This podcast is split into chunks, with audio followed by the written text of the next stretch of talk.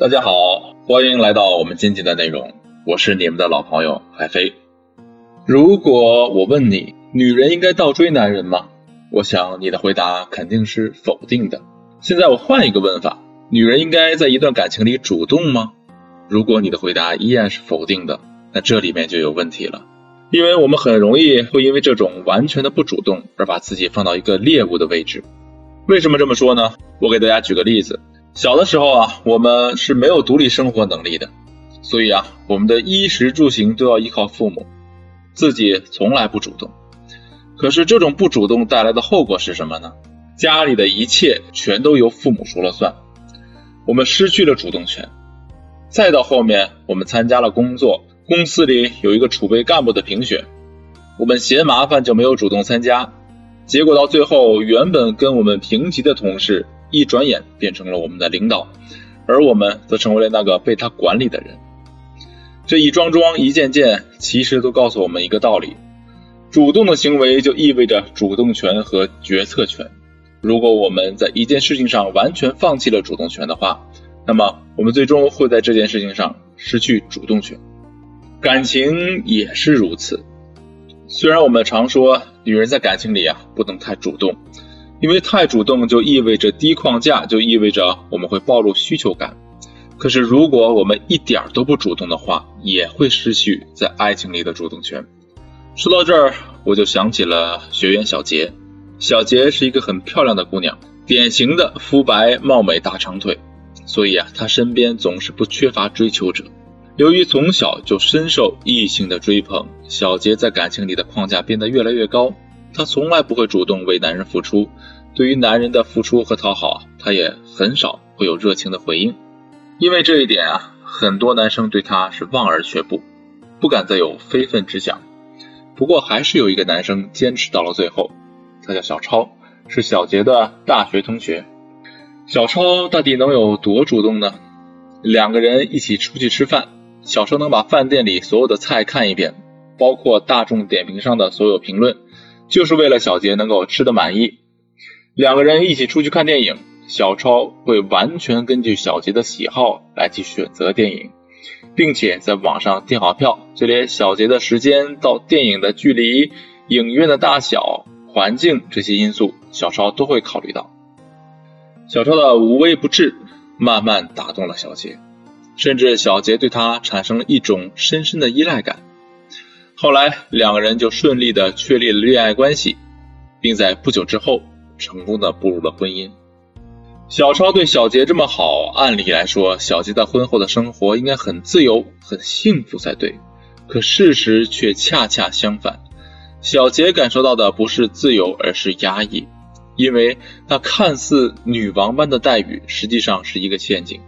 他促使小杰一次又一次的把主动权交到男人的手上，再加上两个人相处久了之后，彼此之间的激情也在慢慢的消退，这导致了小杰对小超耐心大不如从前，小杰就进一步陷入了被动。有一次，小杰发现自己由于疏于保养，皮肤有些变差了，于是就在网上买了一堆名贵的化妆品。男人看到之后很生气，于是就大声的指责小杰乱花钱。还把每个月的水费、电费以及其他的各项支出明细都拿给小杰看，以此来逼迫小杰妥协。最终，小杰妥协了。与其说是妥协，不如说他已经习惯了听从男人。后来，两个人之间发生了多次冲突，小超已经不屑于跟小杰吵架了，于是他就跟他说：“家里的所有事儿都交给你吧，我不管了，工资卡都交给你。”一切你都来做主。小杰捡起了男人丢过来的工资卡，两行热泪也从眼眶中流了出来。习惯了一切听从男人做主的他，哪里还能撑得起这个家呀？小杰的例子再一次印证了我上面的结论：女人应该在感情里适当主动，并且掌握好其中分寸。只有这样，我们才不至于失去对局势的掌控力。其实啊，这种分寸。也并不难把握，我们只需要记住一点就可以：在感情中，我们和男人之间是一种合作关系，而不是谁依附于谁、谁掌控谁的关系。既然是合作关系，两个人就应该共同努力，一起去解决问题，一起承担风险，一起享受美好的结果。只有有了这样的意识，维持感情的平衡才不是一件困难的事情。另外，我们还要考虑一件事儿：我们口口声声说的主动，到底是行为上的主动，还是心态上的主动？